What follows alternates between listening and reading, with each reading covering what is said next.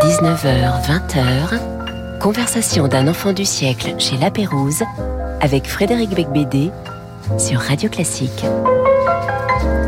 Comme je suis heureux d'écouter Errol Garner en compagnie de Danny Laferrière.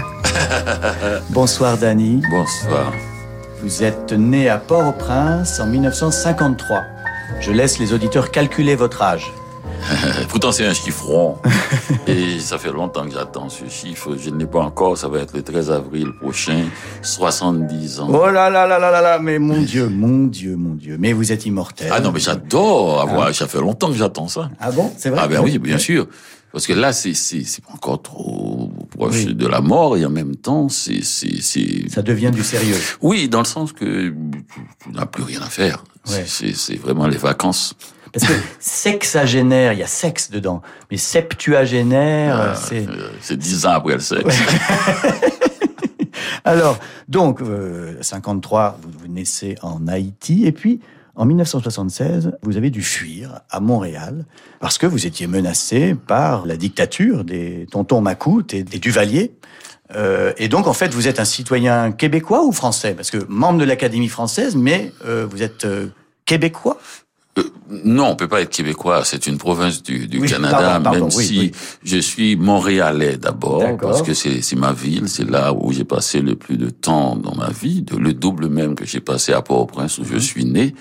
Et, mais je suis canadien officiellement selon le passeport. Je suis québécois, c'est vrai, parce qu'il y a une particularité au Québec, une distinction, on dirait le Québec, une société distincte. Mhm. C'est-à-dire d'abord qui était catholique euh, à fond, ensuite francophone, et il y avait une révolution quand même, la révolution tranquille. Oui. Alors je venais d'une révolution toujours sanglante, oui. 32 coups d'État en Haïti, oui. et je tombe dans un pays... Dans un endroit qui est encore en révolution. Et révolution tranquille. Je crois, j'ai mis longtemps à comprendre l'expression. Mais vous avez préféré cette révolution-là, Ah non, non, oui, oui, tout à fait, tout à fait. J'en avais marre du sang et, et, et, le mot révolution, quand il y a beaucoup d'extravagance comme en Haïti, le dictateur dit aussi révolution, l'opposition dit aussi nous sommes révolutionnaires, alors je ne savais plus rien. Oui. Et donc, cette semaine, vous avez accueilli euh, Mario Vargas Llosa au sein de l'Académie française, qui est aussi un écrivain étranger, comme vous, hein, euh, donc un, un Canadien de l'Académie. Et là, c'est un Péruvien oui, tout à fait. Mmh. Il, est, du Pérou. C'est l'auteur de livres que j'aime beaucoup, dont euh, La fête au bouc, qu'il a écrit sur la République dominicaine, oui. le pays voisin d'Haïti, et aussi, surtout, étant Julia et l'escribouillard, ouais. très amusant. Oui, c'est un homme étrange. Hein. Et il a passé tout le livre à chercher un prêtre pour, pour son mariage avec sa, sa tante, Julia, exactement. Et plus tard, je crois, il s'est divorcé pour se marier avec sa cousine. bon, on a reçu il y a deux semaines euh, JMG Leclésio, euh, dont les parents étaient cousins. Euh, vous voyez, Leclésio est le Mais fruit. Ça se voit dans son regard. Ah oui, vous trouvez? Alors, Dany Laferrière, vous n'êtes pas là pour parler ni de Mario Vargas Llosa, ni de Leclésio, mais pour parler de votre dernier livre, qui est un essai, un petit traité du racisme en Amérique, publié aux éditions Grasset.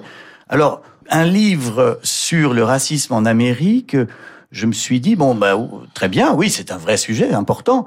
Enfin, on a des racistes en France aussi. Hein. On en a, on n'a pas de quoi être fier, mais on en a pas mal aussi. Donc pourquoi avoir euh, voulu parler seulement des racistes américains et pas des Français? Oui, oui, oui. D'ailleurs, on me dit ça au Canada aussi. Mais c'est bizarre, les, les gens se, réclament ra racistes euh, juste pour être dans un livre. C'est magnifique. Mais la puissance de la littérature. Absolument, absolument. Bon, euh, racisme américain parce que c'est un racisme particulier. Il, il est puissant. Par exemple, au Canada, il y a 38 millions de Canadiens dans tout le Canada, qui est oui. un vaste pays, mais il y a 45 millions d'Américains noirs. Oui. Donc euh, le Sur nombre 300 millions d'Américains. C'est oui. 300 millions, 332 millions. Mmh, mmh. Il y a aussi le fait que c'est la première grande puissance et esclavagiste et où l'esclavage s'est passé sur son propre territoire. Oui, c'est vrai, parce que nous, on avait des esclaves, hein, les Français, on avait des esclaves, mais ils étaient dans des territoires éloignés, oui, pas suffit, tellement chez nous. Oui. oui, oui, on peut même faire semblant de ne pas être au courant. Donc, euh, si en Allemagne, ils ont dit que c'était pas eux, c'était pas leur faute, ils étaient des fonctionnaires, voire quand on n'a pas voilà. vu ça. Voilà. Et donc, Alors qu'en Amérique, c'est vrai que c'est quelque chose qui est encore d'actualité, à vrai dire. Et vous le dites hein, dans le livre, vous dites que finalement, on a remplacé l'esclavage par des usines.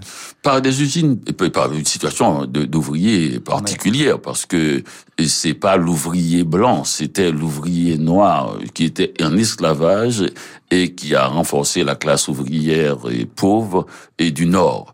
Et donc, euh, ils passaient leur temps à travailler pour, pour, payer la chambre, pour payer le trajet, la nourriture. C'était comme si c'était des esclaves sans chaîne, où le chaîne, la chaîne était invisible. En fait, quand c'est la même situation. Oui, mais toujours traités un peu comme des citoyens de seconde zone, quoi. Toujours traités des, comme des citoyens de seconde zone, malgré le fait quand même, euh, quand on lit ce livre, on, on est quand même étonné de, du fait qu'ils ont eu le droit de vote euh, assez tôt, quand, mmh, quand même tout de suite après la guerre de, de sécession, la guerre civile mmh. menée par Abraham Lincoln contre contre le Sud esclavagiste. Et, et en même temps, c'est très compliqué le racisme aux États-Unis parce que il y a cette situation où peut-être plus de 42 millions de gens vivent dans des conditions extravagantes de misère, de difficulté, mais aussi il y a beaucoup de gouverneurs, beaucoup de, de, de députés, beaucoup de sénateurs. Ah, il y a même eu un président des États-Unis qui était noir. Un, président. Barack Obama. Oui, ah oui, oui. Donc c'est un peu l'exception qui confirme la règle. On a fait un symbole avec ce président. Alors, votre premier choix musical, c'est Serge Rachmaninoff le concerto pour piano et orchestre numéro 1. Expliquez-moi pourquoi. moi, tout, ce qui est musique classique, j'ai un problème. J'ai un problème, oui, parce que la musique classique, quand j'étais enfant, quand on l'entendait à, l'entendait à la radio, c'est que Duvalier se déchaînait. C'est-à-dire euh, les, les, gens qui travaillaient à la radio ne pouvaient plus passer de nouvelles. Il, tout était analysé sous le plan de la politique. On pouvait à tout moment, les tontons Mako débarquer, casser la station de radio. Alors on se jetait dans la musique classique, il n'y avait pas, pas de parole. Alors, mais là, vous avez choisi un morceau très symbolique. C'est aussi pour, pour apostrophe, et, donc j'ai commencé à entendre la musique classique avec euh, avec apostrophe parce que j'étais allergique à la musique classique qui rappelait les puces du valérienne.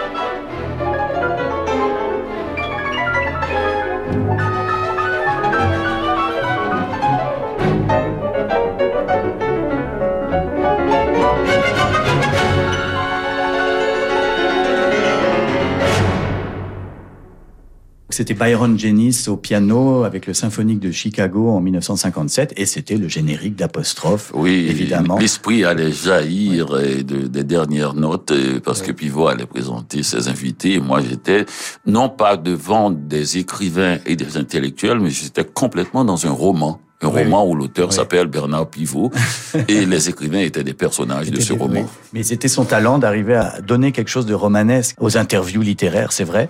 Alors dans Petit traité du racisme en Amérique, qui vient de paraître chez Grasset, vous faites des poèmes, des petites nouvelles, des petits textes courts sur toute cette histoire épouvantable de à la fois l'esclavage, le racisme aux États-Unis qui continue jusqu'à aujourd'hui, les bavures policières, la guerre civile, la guerre de sécession et tout ça. Mais alors, il y a une chose qui m'a intrigué. Vous avez dit euh, hier matin dans le Figaro littéraire que c'était la partie essai de votre premier roman, Comment faire l'amour avec un nègre sans se fatiguer. Que ce nouveau livre, c'était comme le pendant de non-fiction 38 euh, ans plus tard. 38 ans plus tard. Ça, ça m'a intéressé parce que j'avais adoré ce premier roman. Alors, mais expliquez-moi, parce que j'ai pas vu le rapport. Ben, c'est parce que ce premier roman il devait être nonchalant, déguindé, un peu rappelant parfois oui. Rudy Allen, mais en même temps Spike Lee qui allait venir, qui n'était pas encore là. Enfin, toute cette énergie un peu Basquiat pour moi, j'étais, j'étais fou de cette Amérique un peu avec une grande énergie. Donc, il fallait que j'entre, que je pénètre dans cette Amérique, mais j'étais quand même sensible et au côté politique au côté du, du, racisme, parce que je savais que derrière tout cela, toute cette Amérique, il y avait une énergie profonde, c'est-à-dire que le blues, oui. cette, ce chant déchirant, et qui nous a sauvés du, du country. Hein, si, je le dis, hein, s'il n'y avait pas le blues, euh, on serait pris avec le country. Il n'y aurait pas le rock, il n'y aurait pas tout ça. C'est ça, c'est ça, c'est ça. Et donc, donc j'ai enlevé tout ce côté-là pour garder le, le, côté festif, le côté gay, excessivement joyeux, presque excité même, et, et que j'ai que j'ai repris là. Donc c'est l'autre partie. C'est ça. Et en fait, ce premier titre était quand même très provocateur. Comment faire l'amour avec un nègre sans se fatiguer c'était en 1985 et ça a été immédiatement un très grand succès. Vous avez été euh, révélé par ce livre. Maintenant, aujourd'hui, est-ce qu'il serait possible de publier un titre pareil? Je ne crois pas. Je pense qu'il faudrait intituler le livre Comment faire connaissance avec des personnes consentantes quand on est soi-même racisé. Vous savez, ça vient juste de réapparaître. Ce livre, en 38 ans, n'a jamais quitté la librairie. Et, et je suis très touché par cela, parce que même ces jeunes gens euh, plutôt plutôt excités et, qui, qui défend, qui interdit le mot nègre, n'ont pas osé toucher à ce titre, ah, parce que leurs parents et, sont nés, ont été déniaisés par ce titre. Euh, oui, parce qu'ils avaient une littérature un peu nostalgique du pays natal, qu'ils soit de, de Sénégal, d'Haïti ou de Côte d'Ivoire ou, ou, ou, autre. Et il y avait ce livre qui était comme un cocktail nouveau pour eux. Donc euh, je suppose qu'ils ont défendu ce titre auprès de leur fils aujourd'hui ou leur petit-fils et, et qui, qui, qui voulaient. Non, mais c'est vrai que c'était un livre quand même. Ce premier roman était hallucinant. Vous étiez un peu le Charles Bukowski euh, de Montréal. C'est un livre où il y a donc deux copains euh, qui sont euh, colocataires d'un petit euh, studio. Ils sont tous les deux noirs. Ils ramènent tout le temps des femmes blanches. Ils leur font l'amour en écoutant du jazz. Euh, vous cherchiez un peu le scandale ou c'était ah non, votre vie Votre vie? C'était simplement ma vie. Et moi, j'étais, je, je, je, connaissais personne. J'avais jamais été à un salon du livre avant cela. J'avais jamais été à un lancement de livre. Peut-être une fois de loin, en passant devant une, galerie d'art, j'ai vu des gens. J'esquivais pour, pour, ça. Je voulais apparaître sur la scène avec quelque chose. Je ne devais rien à personne. Et savez d'ailleurs, quand le livre est sorti, avant qu'il paraisse en librairie, il y a des journaux qui parlent des titres qui, qui allaient venir. Euh, beaucoup m'avaient pris pour une Québécoise qui avait été en Afrique et qui rapportait un journal un peu, ah un peu lassif, un peu, chaud, un peu salace. Donc parce que Dani, c'est un nom qui peut être féminin. Et puis, oui, c'est vrai, oui. Oui, donc aucun blanc n'oserait écrire ça, mais une femme peut écrire ça. C'est fait partie de ses premiers romans qui ont vraiment été quand à la un question... coup d'essai qui était un coup de maître, voilà. Quant à la question importante, est-ce que est-ce que j'aurais pu prendre le même titre en ce moment il, il, il, faut pas croire les gens qui font des choses, euh, disons comme ça, un peu qui, n'ont peur de, de rien, n'ont peur de rien à n'importe quelle époque. Les gens qui ont peur ont peur.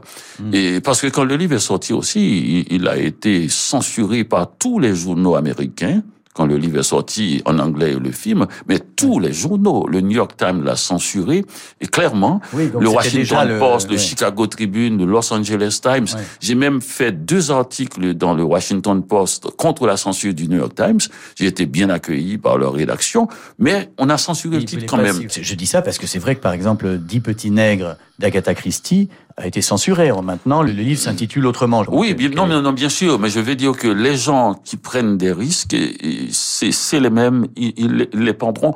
Et, et, à chaque fois, on dit toujours, aujourd'hui, on pourrait pas faire ça, mais les gens qui prennent des risques continuent à prendre des risques à toutes les époques. Il n'y a pas d'époque où il n'y a pas de risque. Il faut dire une chose, c'est que le mot nègre, qui euh, peut choquer, et à juste titre aujourd'hui, les Haïtiens l'emploient entre eux vous l'utilisiez parce que c'était un mot tout à fait quotidien et tout à fait accepté en Haïti. On, l'a anobli et le mot nègre vient du, du blanc. Mais on l'a anobli parce qu'on a fait une guerre d'indépendance et puis on a gagné. C'est un peu comme euh, les Yankees, c'est une insulte du Sud par rapport aux gens du Nord. Ils ont appelé leur plus grand stade le Yankee Stadium. Et quand vous avez gagné, vous pouvez toujours revendiquer et, cela, le droit de vous nommer. Donc les Haïtiens s'appellent entre eux nègres. Mhm. Et, et, le mauvais dire homme, euh, on peut dire que ce blanc est un, est un bon nègre. Oui. Alors pour terminer sur ce premier roman, donc en 1985, vous avez 32 ans, vous avez dû fuir votre pays natal, vous êtes euh, au Canada. Est-ce que si on vous avait dit à l'époque que vous finiriez à l'Académie française, vous l'auriez cru? Il y a à peine euh, dix ans, je ne l'aurais pas cru. C'est-à-dire, je dis dix ans parce que je suis rentré il y a, il y a, il y a, dix ans, en, 2013. Non, je pense que euh, six mois avant, je, n'aurais pas pensé à cela. Parce que c'est quand même assez fou comme livre. Hein. Je le recommande d'ailleurs chaudement à nos auditeurs, de même que le dernier, Petit traité. Il vient de reparaître. Donc oui, franchement, ce premier roman est très très drôle, il est très libre vous passez votre temps dans votre baignoire, comme ça, à écouter des grands Ce sont des, thèmes qui sont devenus un peu plus chiffonnés parce que je les ai employés dans l'art presque perdu de ne rien faire, cette farniante, le charme des après-midi sans fin, journal d'un écrivain en pyjama. Donc on me voit comme ça. Mais au début, dans cette énergie des années 80 où Reagan est au pouvoir, et brusquement, il y a un noir qui refuse de travailler. il refuse même de faire l'amour parce que comment faire l'amour avec un ex sans se fatiguer? C'est lui qui ne veut pas. Il ne veut pas se fatiguer. Non, non, non. Alors, revenons au dernier. Donc, euh, c'est quand même un sujet très sérieux, petit traité du racisme en Amérique. Vous racontez cette impression bizarre qui peut survenir dans certaines soirées où vous demandez est-ce que c'est moi qui suis parano ou est-ce que ces gens-là me regardent avec une attitude raciste? Parano et vaniteux. Parce que si on est paranoïaque, c'est qu'on croit que tout le monde s'intéresse à vous. On, est à la fois vaniteux. Mais ça, tout le monde euh, a ce sentiment-là pour quelque raison que ce soit. Ça n'a rien à voir avec la question de race. Mais il y a des gens quand même... C'est sérieuse, parce que vous dites que quand même, voilà, ça vous arrive de vous demander est-ce que c'est moi ou est-ce que il y a euh, là un comportement désagréable? D'autant plus que moi, je ne cherche pas à ressentir le racisme. Au contraire, je, ne donne pas cette autorité, je ne donne cette autorité à personne. Et de, de, parce que je, le racisme, j'ai dû y penser. Euh, c'est-à-dire me poser la question et qu'est-ce que c'est que le racisme? Quand est-ce que l'individu en face de moi doit être considéré comme un raciste par moi? Mhm. Donc ce n'est pas parce qu'il dit sale nègre qu'il devient raciste, c'est juste un type qui veut m'insulter. Ça peut aider quand même. oui, mais il veut m'insulter. Si, si j'étais pas noir, il m'aurait dit à propos de ma mère des choses absolument aussi insultantes. C'est pour moi, il faut qu'il fasse un effort pour m'empêcher de vivre. Oui. Il faut, je, je, je, je, ne veux pas d'amateur dans mon, dans mon espace vital. Il faut qu'il soit un, rival conséquent, qu'il me, me montre qu'il a une idéologie derrière, et cette idéologie, c'est de penser que je ne peux être qu'un esclave. Mhm. Et là, j'ai un adversaire sérieux, et, et, et, et je, je, je pense, j'essaie de le penser. Et parce que sinon, ça, vous le sentez, ça vous arrive encore, vous le sentez encore parfois, ça ou? Ah non, je, je, je, je, je le ressens très rarement parce que les gens comme ça, avec des idées si sérieuses, on ne les rencontre jamais. Hmm. C'est eux qui manipulent les petits qui viennent vous dire sale nègre, qui sont juste des gens qui ont peur que vous piquiez leur travail. C'est peut-être pour ça d'ailleurs que vous parlez plus du problème noir en Amérique, aux États-Unis, parce que vous dites, au fond, là-bas, un noir américain, il a forcément intégré une sorte de complexe d'infériorité. Et ça, j'aimerais bien que vous développiez, parce que c'est quoi? C'est un mépris social? C'est la peur, tout simplement? Parce que là-bas, euh, quand on est noir, on a peur? Ah non, le complexe d'infériorité, c'est une machine, c'est une mécanique. C'est-à-dire, et, on vous, on vous donne cette, on vous inculque cette, cette situation-là, et pour que vous ayez l'impression que ne, vous ne valez pas assez. Et quand, quand vous avez cette impression-là, on ne vous paie pas cher. Mhm. C'est-à-dire, si vous, si vous pensez que 45 millions ou 44 millions d'individus ont l'impression qu'ils ne valent pas cher, donc euh, qu'ils ah, ne coûtent pas cher. C'est le nombre de Noirs aux États-Unis. Oui, c'est cela. Donc, et, donc on, on les paie pas cher. Donc vous lire pour des raisons économiques, pour économiser les salaires, on maintient le noir en Amérique dans une situation un peu de, trouille, euh, d'inquiétude, de, de qui, qui d'humiliation, d'humiliation qui fait que eux-mêmes, moi je l'ai vécu dans le sens Et avant même, je ne dis pas qu'il y a eu ce racisme violent à Montréal, mais quand j'étais travailleur ouvrier illégal, quand j'allais chercher de l'emploi, je n'allais pas dans les salles. Il y a des salles où l'on affiche des emplois avec le salaire. Je restais dans, dans, dans la salle salaire minimum. Oui, C'est-à-dire, moi-même, je m'évalue et, c'est cela. C'est cela. Vous avez ce on sentiment. Intègre, on intègre à l'avance euh, l'idée que de toute façon, on ne vaut pas plus que ça. On, ne vaut pas plus. Vous, vous imaginez combien que ça coûte, combien vous, vous imaginez. Et 45 millions de gens qui s'évaluent au salaire minimum alors qu'il y en a qui, qui ont des diplômes, qui ont des, des choses comme ça. Mais on peut être à zéro aussi. Alors là, c'est l'esclavage. C'est l'esclavage, c'est un vieux rêve. Ça a fini avec la guerre de sécession. Mhm. On passe au racisme qui coupe la proie en deux. Oui. bon, deuxième choix musical de Dany Laferrière, c'est Eric Satie, que j'adore depuis toujours, euh, avec la Gnossienne numéro 5. C'est Aldo Ciccolini au piano.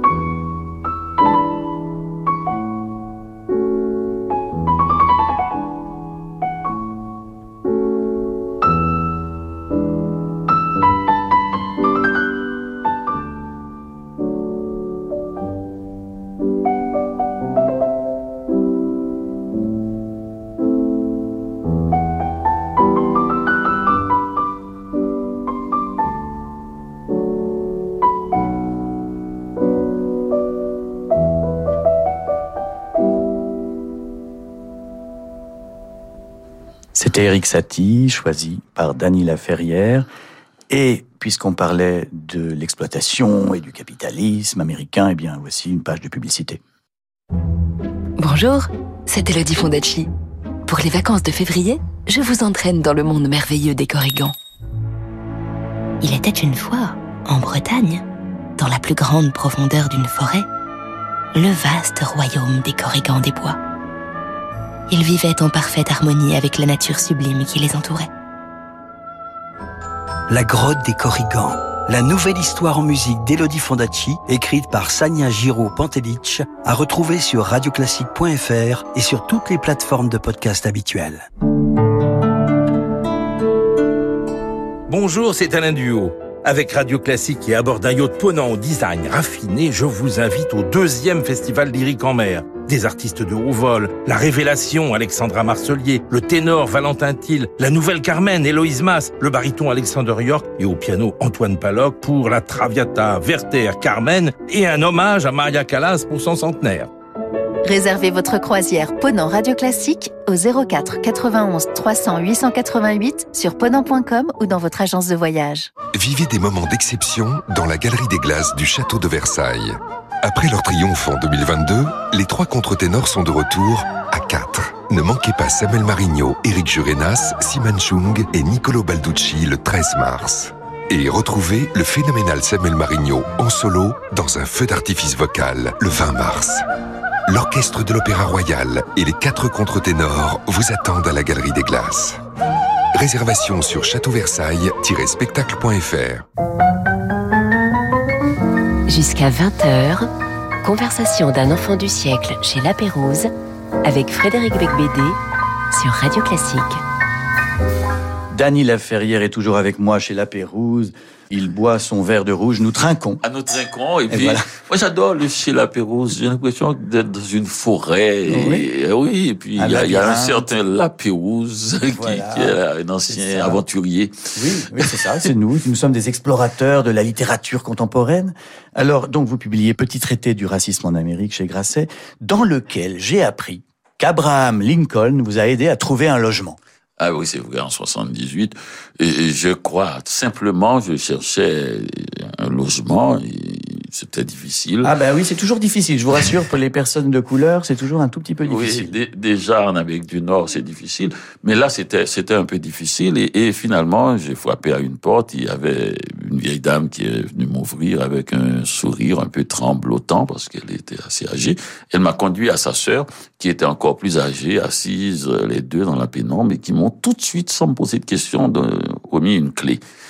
Alors je lui ai demandé pourquoi, parce qu'il fallait écrire son nom, donner sa, sa carte de, de, banque et enfin faire plein de choses. Bah, c'est très compliqué de trouver un logement encore aujourd'hui. Absolument, et en Amérique du Nord. Et puis elle m'a dit non, euh, mon père était un grand admirateur d'Abraham Lincoln, c'est déjà joli d'entendre 178, et il nous a laissé en héritage ce devoir d'aider tout noir en difficulté. Ah et c'est quand même, c'est grandiose. Les gens qui ont le sens de l'histoire comme ça, c'est ces deux vieilles dames qui sont restées un peu dans ma vie. C'est génial. Vous parlez beaucoup de Lincoln dans ce livre. C'est ce qu'il y a de formidable dans ce livre, en fait, c'est que c'est pas du tout euh, un ouvrage historique. Ah non. Ce sont des petits poèmes, des petits textes courts sur votre vision de toute cette histoire épouvantable du racisme en Amérique. C'est des, des, situations. Lincoln et, et, et raconte où on raconte hein, qu'il a fait cette guerre de sécession, mais tout ça vient d'un livre. Et oui, La case de l'oncle Tom, 1852, de Harriet Beecher Stowe, qui était le plus grand best-seller du 19e siècle. Ah, tout à fait. Et vous racontez la rencontre entre Abraham Lincoln et l'auteur, Harriet Beecher Stowe. Il lui dit, alors c'est vous la petite dame à l'origine de cette grande guerre?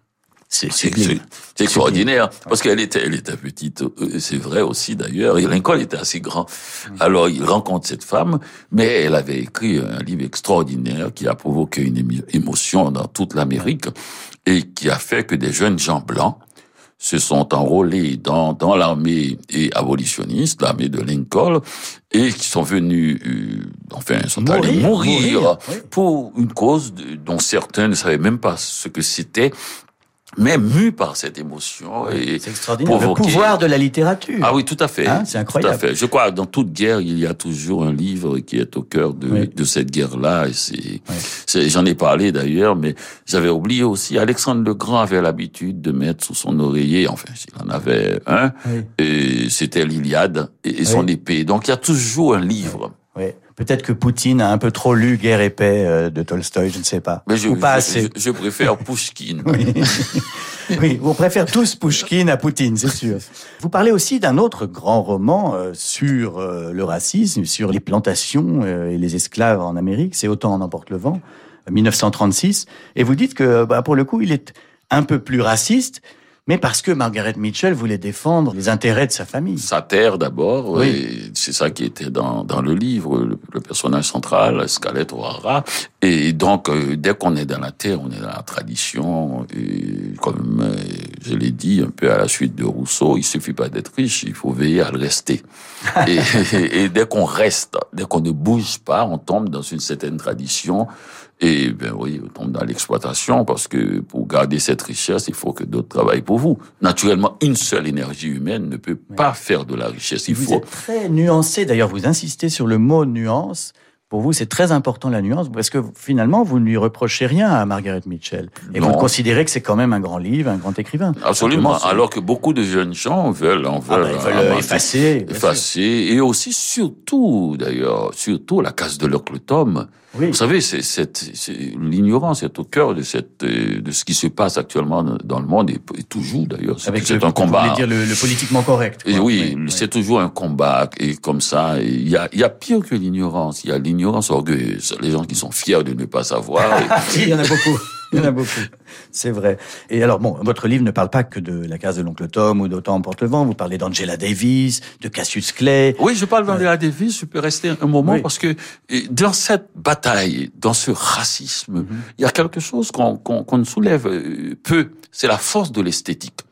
Ah bah, ben, parce qu'elle est sublime. Elle est sublime, elle a un afro et des cheveux comme ça et tout le monde en était amoureux. Et vous pensez, les garçons euh, racistes aussi du Sud, racistes parce qu'ils ont hérité le racisme. Mais, moi, j'ai toujours imaginé, comme toujours, tous les, tous les jeunes gens, adolescents, garçons, filles, se révoltent contre la, culture de leur père. J'ai toujours imaginé un adolescent, fils de gens de Kokouskan élevé là-dedans, qui dit à son, à, son père, écoute papa, les noirs, bon, je veux pas les voir comme toi, je suis d'accord avec toi, mais non, je veux pas porter cette tête d'oreiller la tête. Euh, votre histoire de Kukluskan, vous habillez euh, comme pas possible. Avec des têtes d'oreiller, avec des trous pour les yeux, C'était une vraie tête d'oreiller. C'est quand c'était comme ça que ça a commencé. C'était une vraie. Il dit non, non, non, je vais pas à Washington parce qu'il y a des photos, on les voit dans des villes. Je veux pas aller habillé comme ça. Et si vous continuez, je vais aller avec les Black Panthers. Et je préfère Angela Davis qui est nettement plus sexy. Mais alors bon, en disant cela, nous sommes également passibles de male gaze, qui est un autre problème euh, qui choque les partisans du politiquement correct. Donc on en sort quoi jamais. Ça, mais, mais, le male gaze, c'est le regard masculin érotisé. Par, ah mais c'est un regard masculin érotisé, moi. Eh ben non, il faut pas. C'est interdit maintenant. Oui, mais moi, j'ai ce regard-là. C'est trop tard. Il faut pas m'interdire les choses. Il, il faut m'abattre. Alors, il y avait, euh, il y a deux semaines, je vous ai dit, euh, JMG Leclésio, euh, qui était ici, à votre place, et qui nous a parlé euh, avec vraiment beaucoup d'émotion de Harriet Tubman, qui était une passeuse, qui faisait passer des esclaves du sud au nord des États-Unis, au péril de sa vie, bien sûr, à travers des marécages. Elle a fait 19 voyages et euh, le Clésio a quasiment pleuré en évoquant euh, sa mémoire. Et vous en parlez euh, longuement dans votre euh, et, sans pleurer. livre. Et sans, sans pleurer, mais vous devriez aussi. Non, le, Clésio et moi, moi j'ai une très grande affection pour le Clésio parce que c'est un des rares écrivains qui croit dans ce qu'il écrit, qui croit dans ses émotions et qui n'a pas bougé de ce, cet angle-là depuis depuis le premier jour.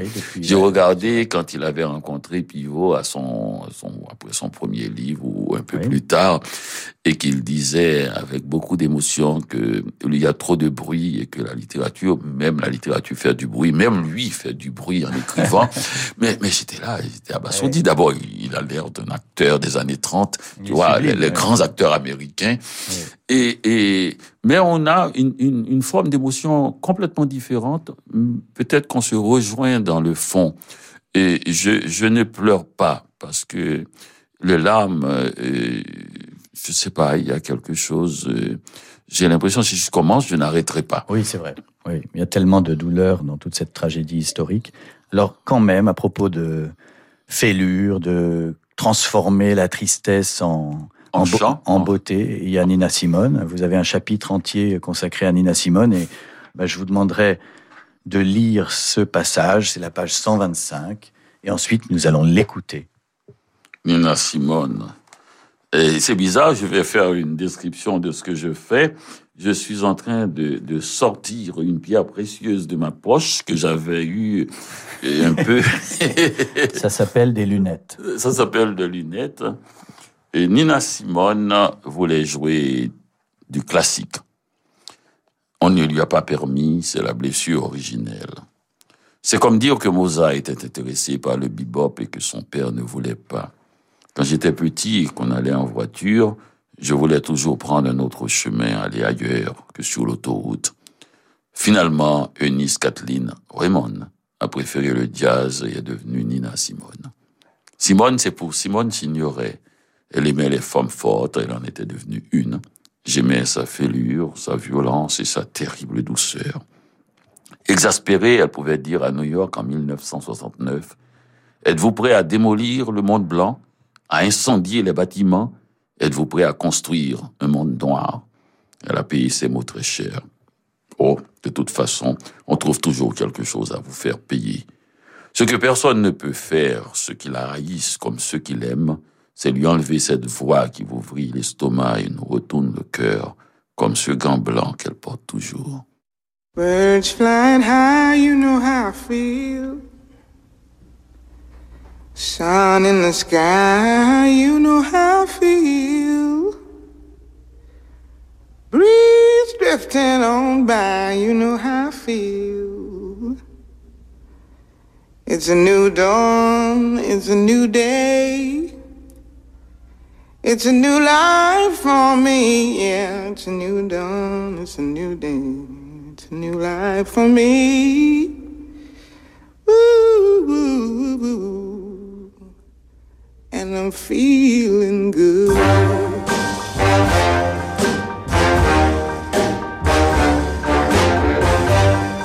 Fish in the sea, you know how I feel. River running free, you know how I feel. Blossom on the tree, you know how I feel. It's a new dawn, it's a new day. It's a new life for me, and I'm feeling good.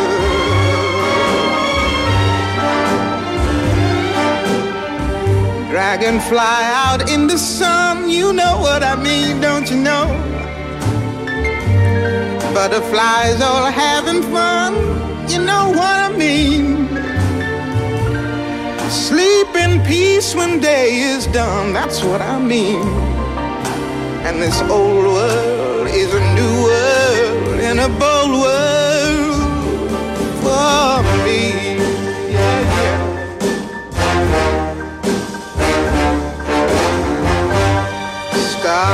when you shine, you know how I feel.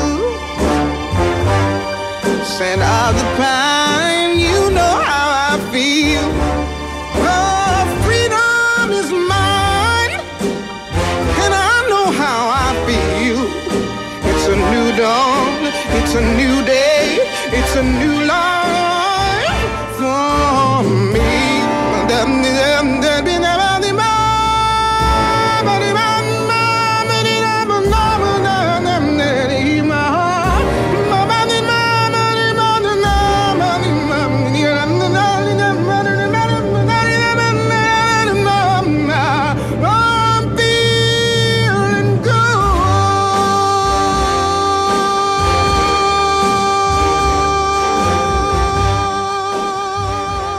I'm feeling good too. Je me sens bien euh, avec Dany Laferrière euh, chez La Pérouse. Nous sommes très très heureux de vous recevoir, Dany. Euh, quel alors, luxe ah oui, mais quel luxe Nina Simone, on boit du vin. Du vin, et on est là, et on est très très bien. Alors, sachez quand même que vous dénoncez l'horreur de ce racisme américain, mais enfin, quand Juliette Gréco était sortie avec Miles Davis à Paris après la guerre, eh bien, on lui avait refusé l'entrée de chez Maxims. On avait dit non, euh, je suis désolé, mais pas de noir chez Maxims. Et elle avait refusé du coup d'entrer euh, dans le restaurant, ce qui était une preuve de solidarité. Non, mais aussi de son caractère. Oui, son caractère. C'est une femme euh, exceptionnelle. Elle était capable de cacher dans la main d'un serveur. Hein. oui, exactement. C'est ce qu'elle avait fait. En signe de, de, de, protestation. Et ils, avaient une relation très étrange, un rituel. Et c'est que Miles Davis était quelqu'un de très difficile. ah bah oui, oui, oui un caractère. Il, il en avait besoin pour écrire cette musique-là, pour être toujours à la pointe, pour toujours se renouveler et il pouvait pas être euh, banal d'une certaine manière. Et Miles Davis voulait, avec une, un rituel où il était un bourreau et, et Juliette Gréco était la victime, mais ça c'est en public. En privé, c'est le contraire. Oui. C'était un homme d'une douceur, dit Juliette Gréco, d'une tendresse. C'est toujours ça quand on voit les couples. On peut en public euh, se tromper et ils se, trompaient de bourreau. En fait, c'était. Ils, ils, étaient amoureux jusqu'à voilà. jusqu'à la mord de Miles. Hein. Oui, jusqu'à la mort de Miles, parce que elle avait tout de suite compris que ce, ce, jeune homme avait quelque chose, comme on disait autrefois, qu'il avait un truc. Alors, je fais un petit jeu dans cette émission, c'est que je demande aux invités de deviner leur citation. Donc, je vais vous lire, Dany, euh, des phrases de vous, et vous devez me dire dans quel livre vous avez écrit ceci. Voilà. On s'étonne que ces gens puissent rester si longtemps sous les décombres sans boire ni manger, c'est qu'ils ont l'habitude de manger peu. Ah, ça doit être dans Tout bouge autour de moi, le livre que j'ai écrit après le tremblement de terre de Port-au-Prince, le 12 janvier 2010. et c'était un livre que, qui, qui, était Je me souviens d'un article euh, que tu avais avait été très bouleversé. Bien sûr, et évidemment, là, je pense au, tremblement de terre qui vient d'avoir lieu en Turquie. Oui, oui. Euh, J'imagine quand vous avez euh, ah, entendu parler de ce tremblement de terre, vous pensez, parce que vous avez vécu le tremblement de terre en Haïti, vraiment, vous étiez présent. J'étais à Port-au-Prince et j'ai commencé à écrire au moment même du tremblement de terre, c'est-à-dire tout de suite après, avec l'idée toute banale, une idée d'enfant, que le narrateur ne peut mourir. Et je me suis dit, si je suis, j'écrivais n'importe si quoi. Si j'écris, c'est que je suis vivant. Je vais m'en sortir. Oui. Non, mais c'était un, un, livre, euh, je trouve très important. Donc, c'était le 12 janvier 2010 à 16h53, et il y a eu 230 000 morts. En Turquie, on en est à 60 000. Mais on parle de, de, morts, euh, on parle pas assez des blessés. Quand c'est le, le, double. Oui. Et les blessés, c'est une vie gâchée parce qu'ils ont l'impression qu'ils coûtent trop à des gens qui étaient déjà démunis. Mm. Donc ils vivent dans, dans, dans, une sensation, avec une sensation, une culpabilité, de, d'être trop lourd. C'était un très très beau livre. Euh, Tout bouge autour de moi en 2011. Alors une autre phrase de vous, vous devez me dire dans quel livre. Quand vous cherchez depuis un moment à décrire la pluie qui tombe, essayez, il pleut. Oui, si c'est un conseil, ça doit être dans le journal d'un écrivain en pyjama. Et c'est vrai, bon, ça, c'est, vous savez, les conseils d'écrivain, il faut pas les écouter pour une nuance simple. Hein. Si c'est un bon conseil, c'est un conseil qui s'était appliqué à lui-même. c'est pour ça qu'il est un bon conseil, mais il n'est pas bon pour vous, forcément. Quelqu'un qui pas mal celui-là quand même. C'est d'ailleurs un conseil que Colette a donné à Simon. Elle lui a dit surtout pas de littérature, enlever les adjectifs, enlever les adverbes. Ah, c'est un bon conseil pour Simon. Oui, il pleut. Bah, il a dû écrire souvent cette phrase, il pleut. Ah oui, oui, oui, parce que oui, à Bruxelles, il, il pleut toujours. Et, et, oui, je crois qu'il pleut beaucoup dans les romans de Simon.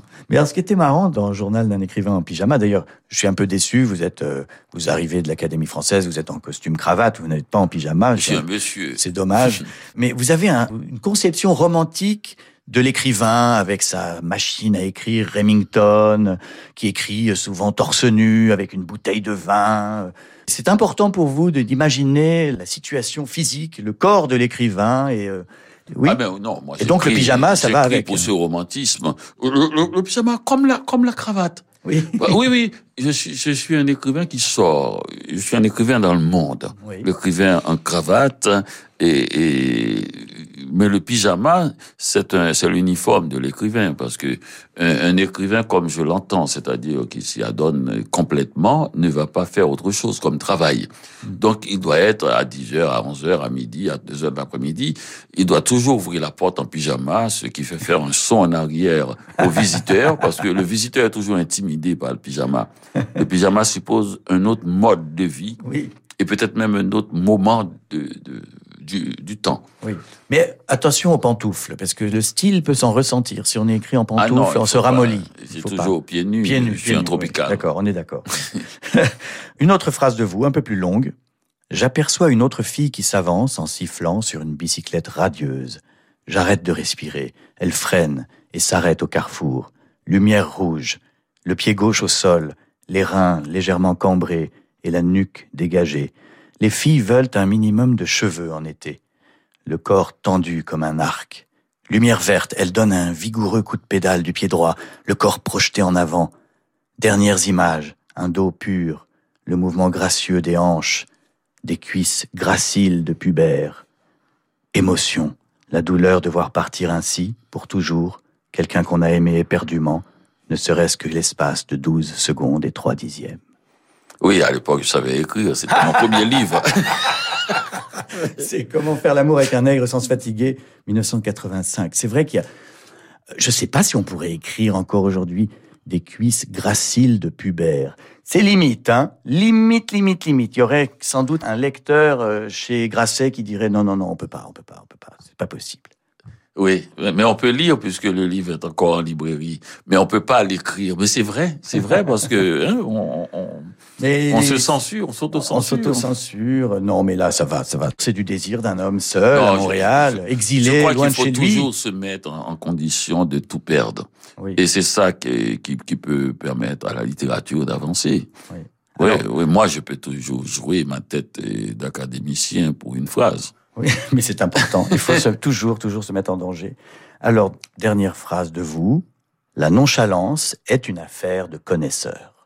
Ah, ça doit être, être là, presque perdu de ne rien faire. Oui, la nonchalance, comme, comme la, comme la farniente, comme la, la, sieste que j'ai décrit comme une courtoisie faite à son corps. Mais vous êtes pour la retraite à 32 ans. C'est ça qui est important. Aujourd'hui, les gens se battent pour une retraite à 60 ou 62, mais vous êtes bien plus exigeant. C'est déjà un peu tard, 32 ans.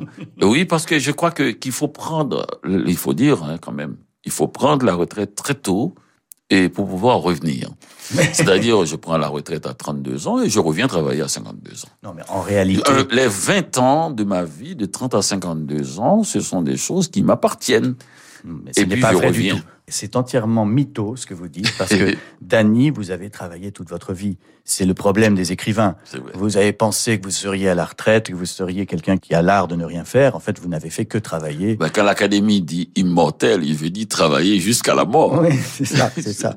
Enfin, en tout cas, s'il y a des gens qui se plaignent des grèves et des manifs euh, contre la réforme des retraites, sachez que c'est la faute à la ferrière. C'est parce qu'il a écrit ce livre où il dit aux gens de ne rien faire et que c'est la seule chose qui vaut la peine de vivre. Les jeunes aujourd'hui, d'ailleurs, disent autrement. Ils disent j'ai switché en mode gobelin. Ça veut dire quoi? Le gobelin, c'est une créature euh, ah, dans, Les Seigneurs des Anneaux qui vit dans une grotte et qui fout rien et voilà. Euh, le, mode gobelin, c'est la, c'est comme ça qu'on dit aujourd'hui. Troglodyte. Oui, exactement. Voilà, c'est ça, c'est ça. Alors, votre quatrième choix musical n'est pas très original. Non. Mais c'est une valeur sûre. Oui. C'est votre mère qui, ah, qui oui, qui adorait ça. Qui, qui adorait ça. C'est pour ça que j'ai pris, euh, parce que ma mère était ce choix, et vous allez me présenter. Et, puis, moi, j'étais l'autre, celui qu'on a aimé tout à l'heure beaucoup et qui me fait penser toujours à ce que je devrais être comme écrivain. et donc, c'est le boléro de Ravel, bien sûr.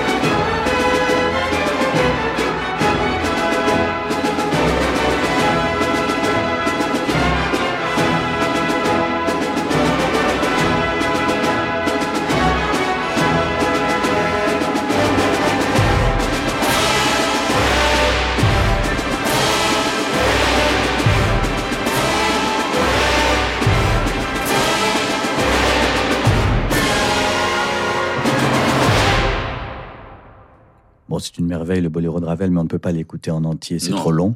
Dany Laferrière, avant de se quitter, je ne peux pas ne pas parler de l'énigme du retour qui vous a valu le prix Médicis en 2009. C'est un peu le même projet que ce dernier livre, Petit traité du racisme en Amérique. C'était des petits poèmes courts pour raconter l'impossibilité du retour en Haïti, du migrant que vous êtes. Voilà, vous auriez préféré rester chez vous peut-être, mais vous avez été obligé d'être dans une baignoire à Montréal. Oui, et puis aussi l'impossibilité de tout retour.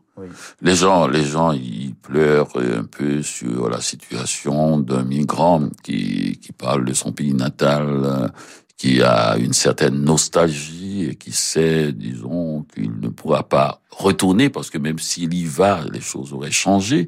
Mais en fait, nous sommes dans cette situation d'Ulysse, c'est-à-dire il n'y a pas de retour possible.